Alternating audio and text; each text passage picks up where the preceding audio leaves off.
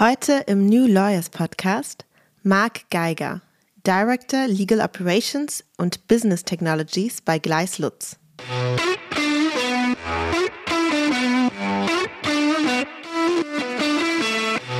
Und bei diesen eigenen Fragestellungen kam dann irgendwann, wie sich jetzt auch die Frauen und Kinder fühlen müssen, wenn sie in einem fremden Land ankommen, dessen Sprache sie nicht sprechen, deren Kultur sie nicht kennen und die ganzen anstehenden Behördengänge, die Verwaltungsvorschriften, alles Mögliche. Und in dem Moment hat es irgendwie immer so Klick, Klick, Klick gemacht. Also wenn man irgendwie helfen kann, dann vielleicht denjenigen, die nach Deutschland fliehen müssen, den vielleicht so eine Art digitalen Wegweiser an die Seite zu stellen, dass man sich in Deutschland irgendwie schnell zurechtfindet.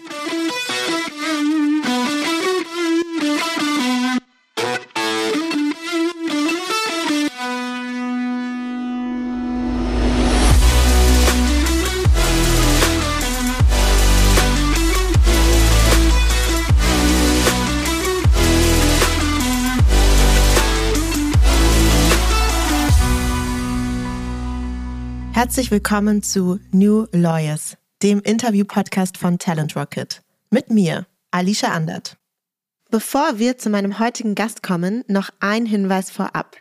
Als Juristin oder Jurist kannst du dir auf Talent Rocket ein Profil anlegen, mit dem du dich nicht nur unkompliziert und ohne Anschreiben bei zahlreichen Kanzleien und Unternehmen bewerben kannst, du hast ebenfalls die Möglichkeit, dein anonymisiertes Profil freizugeben, sodass spannende Arbeitgeber dich kontaktieren können. Gehe deinen nächsten Karriereschritt mit Talent Rocket. Und nun zu meinem heutigen Gast. Marc Geiger ist Diplom-Wirtschaftsjurist und leitet die Abteilung Legal Operations und Business Technologies der Kanzlei Gleis Lutz. Wir sprechen heute nicht nur über seinen Weg in den frühen 2000ern zum Tech-Job im Rechtsbereich und darüber, welche Projekte er und sein Team in der Vergangenheit umgesetzt haben, sondern auch über ein besonderes Tool, das seine Kolleginnen und Kollegen und er innerhalb kürzester Zeit entwickelt haben, um Geflüchtete aus der Ukraine bei ihrer Ankunft in Deutschland zu unterstützen. Schön, dass du da bist und herzlich willkommen, Marc Geiger. Vielen Dank. Schön, dass ich da sein darf.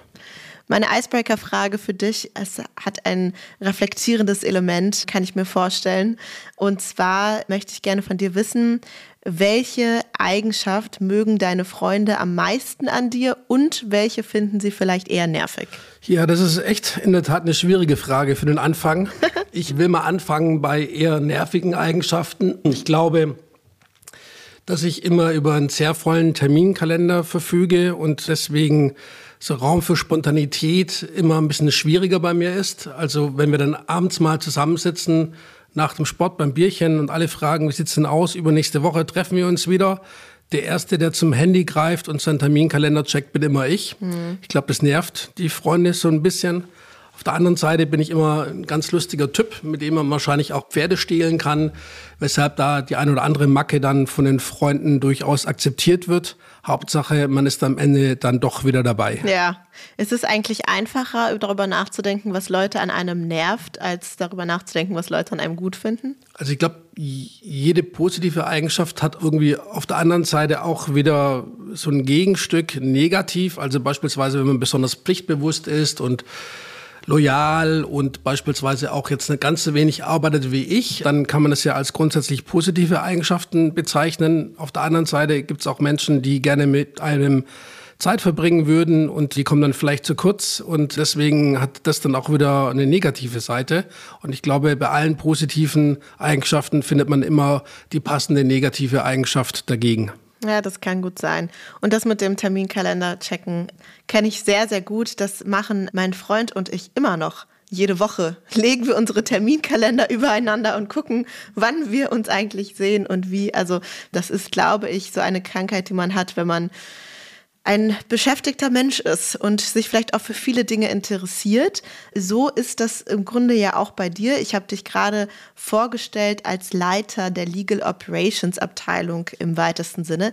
Kannst du denn überhaupt einmal für die Leute, die vielleicht nicht so wie du und ich sich damit sehr viel beschäftigen, erklären, was eigentlich Legal Operations ist? Also so eine richtige Definition von dem Begriff Legal Operations gibt es meines Wissens noch nicht. Also es gibt Themengebiete, die man sicherlich dem Themengebiet Legal Operations zuordnen würde, ohne dass man darüber in Diskussionen verfällt. Aber eine Legaldefinition, wie wir Juristen jetzt sagen würden, findet man nicht, aber hat auch zum Beispiel bei Legal Tech länger gebraucht, bis man sich da irgendwie auf ein paar Begrifflichkeiten geeinigt hatten, wo man die Grenze ungefähr ziehen kann. Also grundsätzlich geht es da ähnlich wie bei Digitalisierungsthemen oder anderes, Prozesse zu optimieren. Also ich glaube, da kommt es so ein bisschen her. Wenn man heutzutage Prozesse optimiert, dann ähm, äh, digitalisiert man eben viel. Also keiner würde mehr heute Papierprozesse aufsetzen, wenn es digital viel einfacher geht. Man versucht dabei beispielsweise Doppeleingaben zu vermeiden. Also wir haben schon gefühlt seit einer Ewigkeit ein Single Point of Information Konzept. Das heißt, wir tragen irgendwo ein Datum ein und das ist die Quelle, die es am besten betreuen kann und keiner mehr muss dieses Datum noch mal irgendwo anders eintragen, sondern das wird dann eher von mhm. System zu System dann weitergeteilt. Aber generell kann man es vielleicht ein bisschen beschreiben, wenn man so einen Blick zurückwirft. Ich äh, habe 2003 bei Gleis angefangen und die typische Legal Operations Themen, wenn dann überhaupt jemand damals von Legal Operations gesprochen hat, waren so Knowledge Management, Dokumentenmanagement. Das sind Themen, die so ein bisschen auf dieser Schnittstelle liegen zwischen Prozessorganisation, wie arbeitet man in den anwaltlichen Referaten, wie muss die Technik funktionieren, damit sie das Business bedient. Und ähnlich wie heute bei Legal Tech oder Digitalisierungsthemen war Knowledge Management damals so ein bisschen der Gradmesser. Und die Mandanten mhm. haben immer gefragt, was macht ihr denn Knowledge Management? Wie gut seid ihr da organisiert? Und da hat man dann eben versucht abzuleiten, wie gut sind die insgesamt organisiert. Und heutzutage ist es so ein bisschen Legal Tech.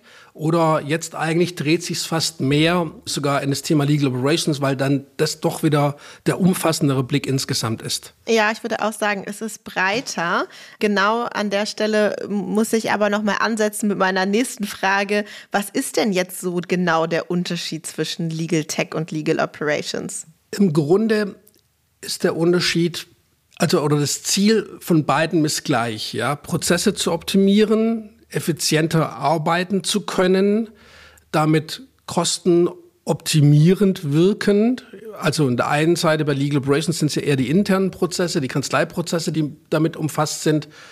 Während jetzt bei Legal Tech ist es eher sozusagen die Mandatsarbeit an sich, also so betrachten wir das zumindestens. Mhm. Das heißt dann wiederum, man arbeitet kostenoptimal für den Mandanten und auf der anderen Seite ist es auch repetitive Aufgaben sinnvoll durch Technologie zu ersetzen. Ja, also sowohl der Assistentin als auch dem zweimal VB-Anwalt, der bei uns tätig ist, macht es eben keinen Spaß, repetitive Aufgaben jeden Tag zu machen. Und da wirken wir besonders stark ein, also vor allem dann mit Legal Tech, um eben solche Aufgaben möglichst vom Schreibtisch des Anwalts zu verbannen. Und da unterscheidet sich auch noch mal so ein bisschen Legal Operations und Legal Tech.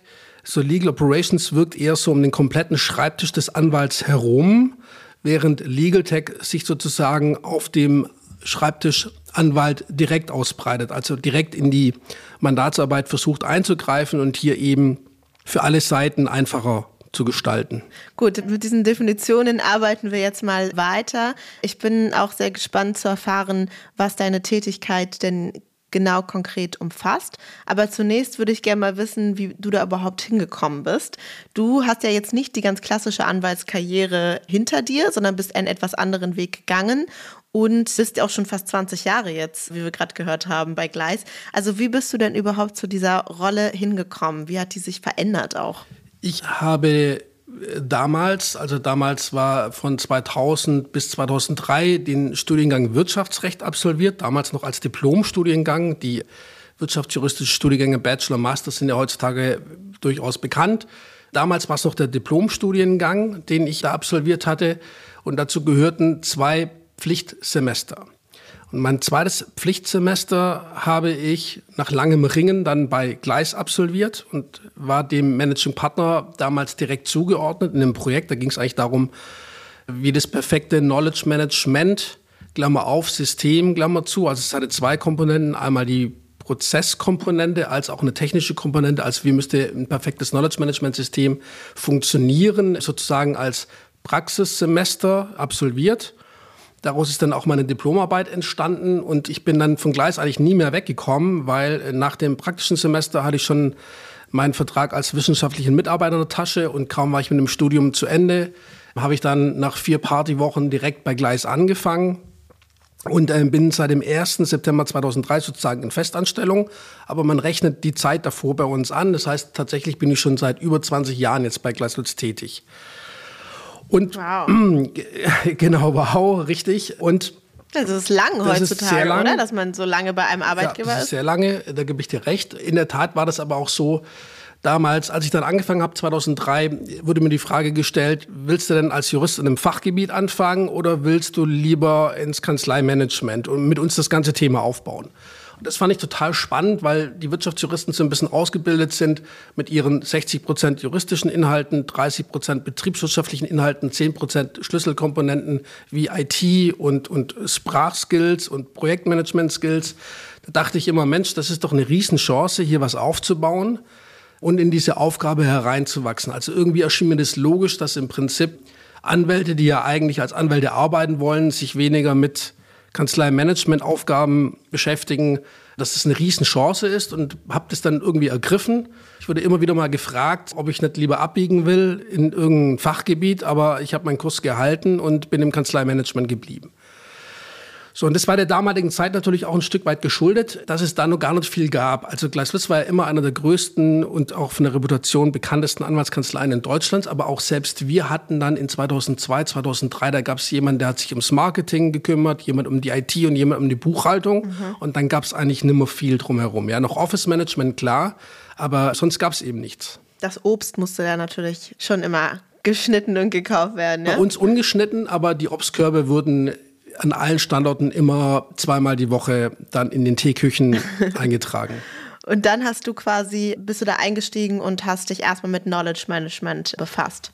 Genau, also Knowledge Management war eines der ersten Themen. Das war wirklich damals, wie heutzutage so eine Legal Tech Community mhm. besteht, gab es damals so eine Knowledge Management Community mit ganz tollen Menschen, die man da begegnet ist. Viele davon gibt es auch schon gar nicht mehr, also zumindest nicht auf dem Legal Markt.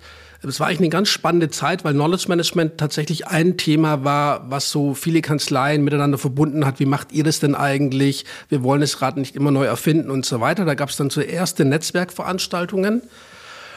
Und die nächsten großen Treiber waren eher so interne Kommunikation. So alle Kanzleien haben sich so Intranet-Plattformen aufgebaut. Man war noch weit weg von irgendwelchen ausgeklügelten digitalen Workflows, aber es hat schon begonnen damit, ja, dass man eben über ein Intranet doch Informationsversorgung anders gestaltet hat, als es zuvor da war. Und der nächste Treiber war so das Dokumentenmanagement. Mhm. Gleis war da auch einer der ersten Kanzleien in Deutschland, die ein Dokumentenmanagementsystem eingeführt haben. Und das hat zum Beispiel dann auch tatsächlich so ein bisschen wiedergespiegelt, wie facettenreich so eine Aufgabe sein kann. Ja, man wirkte sozusagen in die, in die tägliche Arbeit von sieben Fachgebieten ein. Also wie müsst ihr künftig eine Akte anlegen? Wir wollen es zentralisieren. Wir wollen es vereinheitlichen. Man konnte auf Knopfdruck sich für bestimmte Art von Mandaten Ordnerstrukturen automatisiert anlegen lassen. Das war jetzt noch kein Klickroboter, aber zumindest ein Skript, das irgendwo im Hintergrund ausgelöst würde bis hin zu, wie wollen wir eigentlich standardübergreifend zusammenarbeiten. Also die Technikkomponente, die war natürlich sehr wichtig, weil das System muss laufen, sonst will keiner damit arbeiten. Aber die ganze Prozesskomponente drumherum, das war eigentlich tatsächlich die Herausforderung, da alle mit an Bord zu nehmen und sie davon zu überzeugen, mit diesem System zu arbeiten. Ja, das ist ja auch noch über den reinen Prozess im Sinne eines Ablaufs hinaus ein totales Kulturthema. Also dieses, wie arbeitet man generell zusammen, was vielleicht in Kanzleien nochmal anders gewachsen ist als in großen Unternehmen, nochmal anders als in kleineren Startups. Also das sind ja überall unterschiedliche Arten, wie man zusammenarbeitet. Und dann auf einmal soll man sein Wissen irgendwo teilen und ablegen, wo man das vielleicht vorher überhaupt nicht gemacht hat und vielleicht auch im Studium einem überhaupt gar nicht so beigebracht wurde. Absolut. Also Thema Knowledge Management, da gab es viele Hürden zu nehmen. Also wir hatten natürlich immer wieder Diskussionen auch mit Partnern und Counseln, die uns genau die Fragen gestellt haben, die du gerade eben auch stellst. Ähm, für die Organisation war das aber schon wichtig, weil man sich eben doch auch wieder davor schützt, dass wenn wichtige Leistungsträger gehen, dass man eben noch weiterhin auf dieses Know-how zugreifen kann. Das Dokumentenmanagement hat ja das jetzt nicht als Hauptziel, aber es ist zumindest damit irgendwie ein Stück weit inkludiert. Also war eine Zeit, die echt spannend, herausfordernd war in diesem Themenbereich, aber mittlerweile hat man das zumindest gut gemeistert und da muss man sich weniger Sorgen machen, dass es Anwälte gibt, die nicht mehr bereit sind, ihr Wissen zu teilen. Und was macht ihr dann jetzt, also wo das Knowledge Management Thema quasi durch ist? Dann irgendwann kam wahrscheinlich die große Legal Tech Welle. Jetzt habt ihr Legal Operations und Business Technologies als Abteilung. Was ist denn konkret eure Aufgabe mit dieser Abteilung? Also im Prinzip ist das so ein Fluss, muss man zugeben. Das ist jetzt nicht so, dass wir irgendwann mal gesagt haben, okay, das ist jetzt da, sondern es war eigentlich ein Fluss. Und es war da, bevor wir gesagt haben, jetzt heißt es so. Also die Themen haben sich über die Jahre hinweg entwickelt, wenn man jetzt mal so betrachtet. Also wie gesagt, schon Knowledge Dokumentenmanagement, Systeme waren wichtige Themen früher. Dann ging es eigentlich los bei uns. Das war so 2008 bis 2010 Aufbau von eigenen Reporting Services. Also ich kann mich noch an Diskussionen mit anderen Anwaltskanzleien erinnern, als wir dann 2010 unser BI-System in voller Pracht ausschöpfen konnten, weil wir ein Data Warehouse, Data Warehouse aufgebaut hatten, wo wir dann im Prinzip Mandanten im Sinne von Konzernen, also mit verbundenen Unternehmen oder im Sinne von Teilkonzernen auf Knopfdruck auswerten könnten. Das hat uns gar mhm. keiner geglaubt, dass wir das können. Und als wir dann ein Jahr später noch im Prinzip diese, diese verbundenen Unternehmen und Teilkonzerne auch in die Kollisionsprüfung mit eingebunden haben, da haben uns alle immer nur mit großen Augen angeschaut, wie weit wir schon sind bei diesen Themen. Und das ist so ein bisschen Legal Operations. Wenn man es strategisch und klug aufbaut, dann spielt immer das eine sozusagen auf das andere ein. Man kann es so wie, wie Bausteine aufeinander aufbauen. Und so 2012 bis 2014 waren dann viele Compliance-Themen ausschlaggebend. Wir haben komplett Governance und Risk Management eingeführt. Also Business Intake waren wir schon immer, aber Governance und Risk Management wurde dann aufgebaut. Also wir haben eben mal genau drauf geschaut, wer sind denn eigentlich die Mandanten, die wir vertreten, äh, was machen die, wir haben die geldwäscherechtliche Prüfungen, soweit es zulässig war, ähm, auch zentralisiert. Und ähm, da spielt natürlich viele Facetten rein und da kam eben irgendwie so die große Welle Practice Management. Und Practice Management, das ist ja im Prinzip sozusagen das Uhrwerk einer Anwaltskanzlei. Wenn man da gut aufgestellt ist und schlanke und vernünftige Prozesse hat, dann kann man unheimlich viel punkten. Ähm, wir hatten es dann gepaart mit einer klaren Digitalisierungsstrategie, wo ich immer noch überrascht bin, rückblickend, dass wir die damals tatsächlich durchbekommen haben, weil wir haben echt eine ganze Stange Geld dafür wollen und haben dann eben angefangen, alle Prozesse, also sozusagen den ganzen Lifecycle um eines Mandats komplett zu digitalisieren. Also von im Prinzip der Aktenanlage bis es mal irgendwann später wieder abgelegt wird, ist im Prinzip alles digitalisiert. Mhm mit Themen wie Einbeziehungen zu Insider-Mandaten, hier Regelungen zu Chinese Walls-Mandaten. Man legt vorne irgendwas an, man muss Daten nur einmal eingeben, die fließen dann in die jeweiligen Systeme rein, kombiniert dann später auch mit dem Master Data Management System. Also wir haben im Hintergrund die perfekte oder nahezu perfekte digitale Welt geschaffen. So, das war auch im Prinzip Thema von Legal Operations. Und jetzt kam dieses Jahr 2016. Und dieses Jahr 2016 war aus meiner Sicht deswegen so spannend, weil was früher so ein bisschen mut- und trostlos als Technologieeinsatz in der Mandatsarbeit bezeichnet wurde, hieß dann plötzlich Legal Tech, war ein ganz cooler Begriff. Dann gab es diese berühmte Studie der Boston Consulting Group zusammen mit Bucerius, dann hatte Juve dieses Thema aufgegriffen. Unsere Partner kamen aus den USA rüber und meinten, boah, alle haben Angst, ihren Job morgen zu verlieren, weil es irgendwelche Roboter gibt, die angeblich die Arbeit viel besser machen können. Und plötzlich kannten alle Watson und plötzlich kannten alle Ross. Wir wissen ja, Ross wurde vor kurzem eingestellt. Und all die Themen schwappten plötzlich über und das Positive war eben, man hatte diesen coolen, prägnanten Begriff Legal Tech, obwohl es den eigentlich schon viel früher gab. Und die Anwaltskanzleien haben ihre Strategien ein bisschen geändert. Man war plötzlich bereit, in diese Technologien auch zu investieren. Und was habt ihr jetzt quasi damit gemacht? Also ihr habt eine tolle Digitalstrategie letztlich durchsetzen können.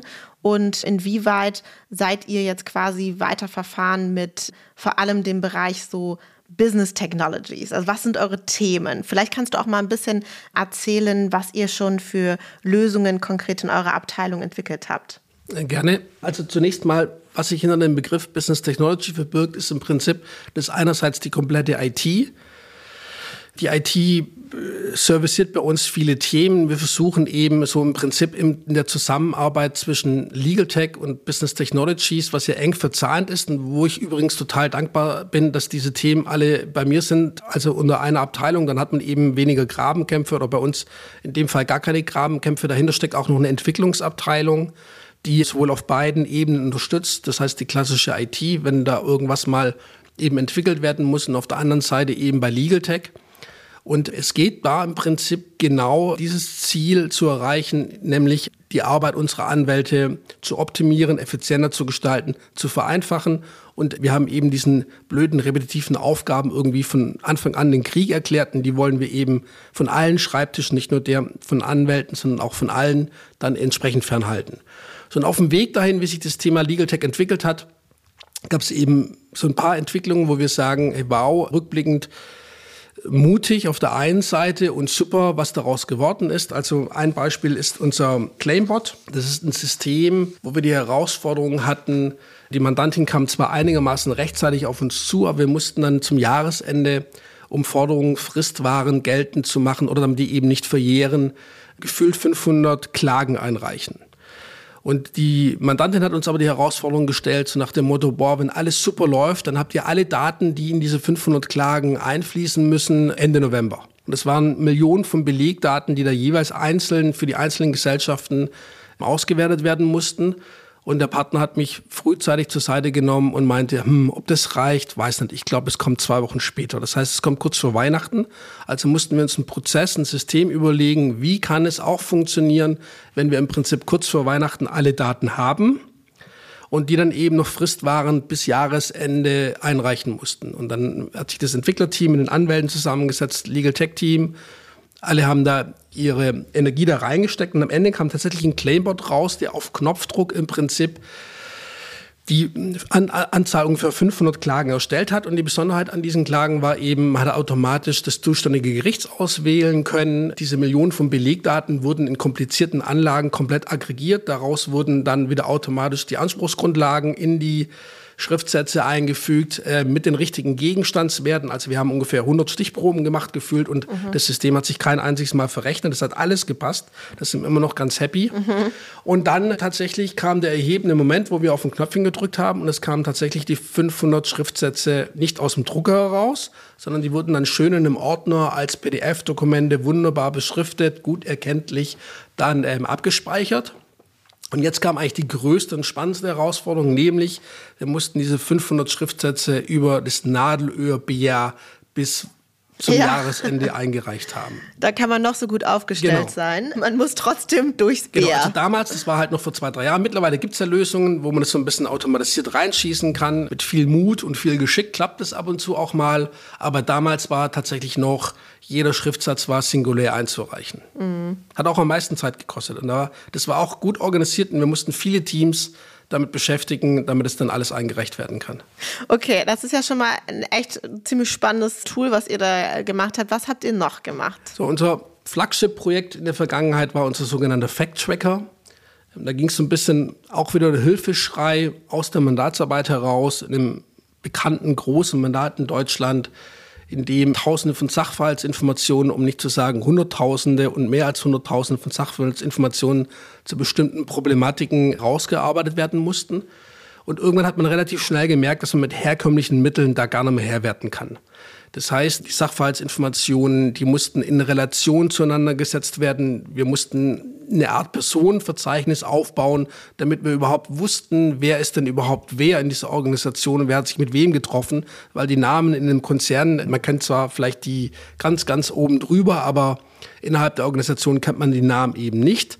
Und mhm. es war auch immer relativ schwer, den Überblick zu bewahren, dass wenn man mal Sachverhaltsinformationen an die Mandantin berichtet hatte, in welchem Dokument welche Sachverhaltsinformationen dann aufgegriffen wurde. So, und die große Herausforderung war, Geiger, überlegte doch mal mit deinem Team, wie wir dem Herr werden können. Am Ende ist so eine Art multidimensionale Datenbank rausgekommen mit so einem Hauch von, in Anführungszeichen, bewusst formuliert künstlicher Intelligenz, die eben dann eben auch Widersprüche herausfinden konnte, die eben alles, was wir gerade eben beschrieben haben, Personenverzeichnis, man konnte Facts immer in Relation zueinander setzen. Man konnte entsprechende Dokumente damit verknüpfen. Wir konnten festhalten, wann welche Sachverhaltsinformation in welchem Dokument oder in welcher Besprechung der Mandantin entsprechend berichtet wurde und ähm, haben uns da so ein bisschen im Prinzip dadurch in das Zentrum auch für die Mandantin gespielt, weil wenn man jetzt irgendwas wissen will, wann wurde was an wen irgendwann mal berichtet oder hin und her und bla bla, dann ruft man uns immer an und wir machen dann eine Recherche über unser Fact-Tracker-System und äh, bekommen es dann immer in Minuten raus. Und ähm, selbst die Ausgabe ist so durchdacht, dass wir immer schöne Informationsmappen, die da echt schick aussehen, dann ähm, entsprechend ausdrücken können. Da kann man eben so klicken, was braucht man alles dazu. Da kann man eben auch ein Personenverzeichnis hinten mit andrucken. Also ist total durchdacht, kommt total gut an und tatsächlich, davon träumt man ja, wenn man solche Tools entwickelt, ist, wenn dann mal irgendwann eine Mandantin anruft, ihr habt doch diesen Fact-Tracker, wir geben euch dieses Mandat, weil wir unbedingt damit arbeiten wollen. Ja, das ist dann so ein bisschen der Durchbruch yeah. und dann darf man sich dann mit seinem Team auch mal auf die Schulter klopfen. Auf jeden Fall. Also ich meine, wir haben ja schon ein bisschen im Vorgespräch darüber gesprochen und da habe ich auch gesagt, also das habe ich tatsächlich in der Form noch nicht gehört. Das musst du unbedingt hier in dem Podcast auch mal berichten. Vor allem, weil mein Eindruck ist, dass es durchaus auch ein schwieriges Verhältnis ist, einerseits in den Kanzleien Legal Tech mit neuen Technologien, mit digitalen Prozessen effizienter werden zu wollen. Natürlich schon grundsätzlich das Interesse da ist aber auf der anderen Seite natürlich auch das klassische Abrechnungsmodell von Kanzleien Billables sind und dann auch der ein oder andere vielleicht noch gar nicht sieht, wo es denn jetzt Sinn machen könnte, Effizienzen zu heben. Meine Frage an dich, wie seid ihr denn aufgestellt, integriert in die Kanzleiarbeit, also vielleicht auch in das klassische Modell? Was ist sozusagen eure Position, euer Verhältnis? Du hast jetzt gerade ein paar Mal gesagt, der Schrei kam quasi aus der Mandatsarbeit heraus. Hilfe, wir haben hier so viele Datenpunkte, macht bitte was, ja. Da scheint das relativ klar zu sein. Aber ihr werdet ja sicherlich auch eigene Strategien entwickeln und eigene Ideen entwickeln. Also wie funktioniert das so? Wie seid ihr integriert in die Kanzlei? Dazu mal zwei Blickweisen. Einmal hatte ich ja eingangs erwähnt, als ich im Kanzleimanagement angefangen habe, da gab es noch gar nicht viel. Da gab es jemanden, der für die IT zuständig war, fürs Marketing, für die Buchhaltung und so weiter. Das heißt, vieles ist eigentlich um uns herum entstanden oder mit uns. Das heißt, wir sind da total integriert. Das ist jetzt nicht eine Abteilung, wo man irgendwie mal gegründet hat und jetzt machen wir Legal Operations, sondern das ist bei uns eigentlich gewachsen. Und irgendwann haben wir uns gefragt, was machen wir da die ganze Zeit? Und dann hieß es, ja, das ist Operations und eben Neudeutsch eben jetzt Legal Operations. So, das heißt, ähm, das ist schon immer da gewesen letzten Endes, diese tiefe Verknüpfung und Verzahnung. Auf der anderen Seite bin ich jetzt auch schon ein paar Jährchen da, bin ziemlich gut vernetzt bei den Partnern, bei den Anwälten, in dem Legal Tech Team oder im Legal Operations Team im Allgemeinen sitzen auch sechs Wirtschaftsjuristen, zwei Volljuristen, die dann wiederum auf Augenhöhe mit den Kolleginnen und Kollegen sprechen können. Einige der Wirtschaftsjuristen in meinem Team kommen aus der Referatsarbeit, die dann mal irgendwann die Seiten wechseln wollten zu mir ins Team. So diese Herausforderung haben wir gar nicht. Ja, also die Kommunikation untereinander funktioniert bei uns schon immer eigentlich traditionell ziemlich gut. So, und an Strategien ist es so, wir haben relativ schnell einen Think Tank gegründet, der sich eben eigentlich um diese ganze Digitalthemen ein Stück weit kümmern sollte. Und ein Teil dieses Think Tanks bearbeitet mit mir die Strategien dann heraus zum Thema Legal Tech. Oder was wir relativ auch früh erreicht haben, ist, dass wir immer in die Produktentwicklung jemand aus dem Legal Tech Team sitzen haben. Das ist total wichtig, weil wir dann auch entsprechend unser Know-how einbringen können und dann irgendwelche digitale Goodies mitentwickeln oder eben sagen, hey, da können wir ein System aufsetzen, das die ganzen Arbeitsprozesse bei uns entsprechend unterstützen. Und das ist dann eben auch so die Erfolgsstories, die man dann hat, die muss man intern ganz geschickt kommunizieren. Und wenn dann alle denken, hey, wow, wir haben ja echt ein super gutes Team an Bord, dann ist man auch viel gerne bereit, die entsprechend einzubinden. Und irgendwie ist es bei uns, also ich will jetzt nicht übertrieben klingen, aber das ist zu 80 Prozent einfach ein Selbstläufer. Also das klingt auf jeden Fall erstmal ziemlich gut. Ich stutze immer so ein bisschen, wenn man sagt, irgendwie man kann sich auf Augenhöhe begegnen, weil man irgendwie, weil beide Seiten Juristen sind. Verstehe immer nicht so richtig, wo das herkommt, dass man, dass man das nicht kann, wenn jemand eine andere Disziplin mitgebracht hat. Also es ist doch gerade wichtig in so einem Umfeld, dass man mit unterschiedlichen Expertisen zusammenwirken kann. Ja, aber das stimmt. Ich gebe dir da grundsätzlich uneingeschränkt recht. In der Praxis ist es manchmal ein bisschen, bisschen anders. Also ich merke das dann, ich habe ja ein breit gefächertes Team. Also es ist manchmal schwierig jetzt so der reine IT-Techie tut sich doch das ein oder andere Mal ein bisschen schwerer, die Business-Anforderungen vollumfänglich zu verstehen. Oder von der juristischen Seite werden zum Beispiel Sachen vorausgesetzt, die dann der IT-Techie wissen sollte, mhm. weil er arbeitet doch in einer Anwaltskanzlei, ist doch vollkommen klar und er weiß es eben nicht. Mhm. So, das ist gar nicht so sehr dann darauf abgezielt, dass es an den Menschen liegt, sondern die, die wissen es einfach nicht oder denen fehlen die Erfahrungen dazu. Ja, ich glaube, es braucht halt tatsächlich einfach sehr viele Rollen genau an dieser Schnittstelle. Also in dem Kontext würde man ja von Product Ownern sprechen, die genau an dieser Schnittstelle arbeiten. Genau. Sind das vielleicht sogar gerade sinnvollerweise oft Wirtschaftsjuristen? Also jetzt kommst du natürlich selber mit deinem wirtschaftsjuristischen Background, hast gesagt, ihr habt viele im Team. Ist das auch eine Chance, gerade für, für die zum Beispiel, sich auf diese Schnittstelle zu setzen? Also ich sehe das so, mir ist das immer leicht gefallen, beide Seiten zu verstehen, sowohl sozusagen die Mandat-Business-Seite als auch die technische Seite. Generell ist es schon ein bisschen typenabhängig, aber wenn wir Stellenausschreibungen machen, dann betonen wir schon immer, dass wir gerne Wirtschaftsjuristen hier sehen würden. Und es zieht auch, also irgendwie gefühlt 50 Prozent sind Wirtschaftsjuristen. Also es werden ja auch andere Themen bei mir im Team angegangen, außerhalb von Legal Tech. Und ich muss schon zugeben, Wirtschaftsjuristen eignen sich hier in einem besonderen Maße dafür. Das ist doch auch mal ein ganz schöner Aufruf auch an diejenigen, die vielleicht genau diesen Weg eingeschlagen sind. Ich möchte noch mit dir gerne über ein anderes Thema sprechen. Und zwar habt ihr als Kanzlei zu Beginn der Ukraine-Krise ein weiteres Tool auf den Weg gebracht. Kannst du mal berichten, wie es dazu kam und was ihr konkret gemacht habt? Ja, sehr gerne. In der Tat in der langen Zeit, in der ich in der Kanzlei arbeite, das sicherlich mit Abstand emotionalste Projekt, was ich mitleiten durfte. Die Idee ist eigentlich entstanden aus schrecklichen Bildern, die ich an einem Dienstagabend am 1. März, also der Ukraine-Krieg oder der Invasionskrieg von Russland auf die Ukraine lief da seit fünf Tagen. Als ich dann abends mit meiner Lebensgefährtin noch die Nachrichten angeschaut habe und ich die Bilder sah, wie junge Familienväter ihre Frauen und Kinder verabschiedet haben, um für ihr Land zu kämpfen. Das kann man jetzt finden, wie man will. Aber so dieser Akt, ich schicke meine Frau, meine Kinder weg, der hat mich unheimlich berührt, weil ich selbst junger Familienvater bin. Und ich ähm, lag die ganze Nacht wach und habe mir immer gefragt, was kann man da tun? Irgendwie muss man doch helfen können.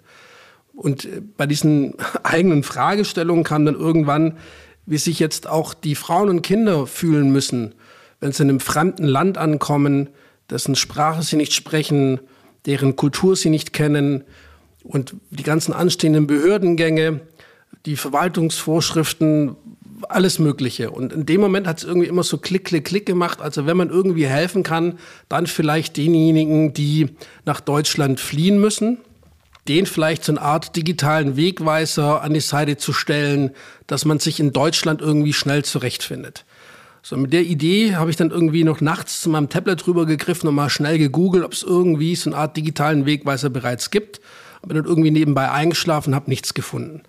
So, am nächsten Morgen ein bisschen aufgeregt ins Büro gedüst, unterwegs den Team angerufen, hey, passt mal auf, ich habe eine Idee. Wie wäre es denn, wenn wir einen digitalen Wegweiser für Schutzsuchende erstellen, der sozusagen den Schutzsuchenden die Ankunft in Deutschland erleichtert, Hilfsangebote übersichtlich zusammenfasst, Informationsangebote strukturierten. Und zwar immer ganz wichtig von Anfang an, dass wir nicht irgendwie eine Seite sein wollen oder eine App, wo dann die Leute zuklatscht, sondern bei uns sollte das strukturierter ablaufen. Komme ich gleich zurück dazu. So, jedenfalls kam ich dann im Büro an, hatte noch zwei, drei Besprechungen. Irgendwie so um 12 Uhr hat man mir berichtet, okay, Marc, wir haben auch nichts gefunden. Dann hatte ich nochmal ins Team reingerufen, alle Lust da wirklich mitzuarbeiten. Es werden harte 48 Stunden, wenn wir das Projekt angehen, weil es macht nur Sinn, wenn wir dann online gehen, wenn am Wochenende die ersten Wellen von Schutzsuchenden in Deutschland eintreffen, dann will ich online sein, sonst macht es keinen Sinn. Und das Team hat dann voll mitgezogen, die waren voller Begeisterung für dieses Projekt. Also bin ich dann ein paar Stunden später zu meinem Chef, dem Alexander Schwarz, einer der beiden Managing Partner, hingerannt und meinte, du Alex, ich habe eine Idee, was hältst du denn davon? Und ich hatte die Idee an drei PowerPoint-Slides so ein bisschen zusammengefasst und es sind ja zwei Managing Partners, man stimmt sich, man stimmt sich da schon öfters mal ab, aber hier war es einfach so irgendwie, ich war noch mal fertig mit erzählen, er meinte, super Idee, legt bitte sofort los, ich kümmere mich um den Rest. So, 17 Uhr hatten wir die erste große Teambesprechung bei uns dann in unserem Innovation Hub hier in Stuttgart. Wir haben versucht, die ganzen Informationsangebote zu strukturieren, haben mit Ärzten gesprochen, wir haben mit Migrationsanwälten gesprochen.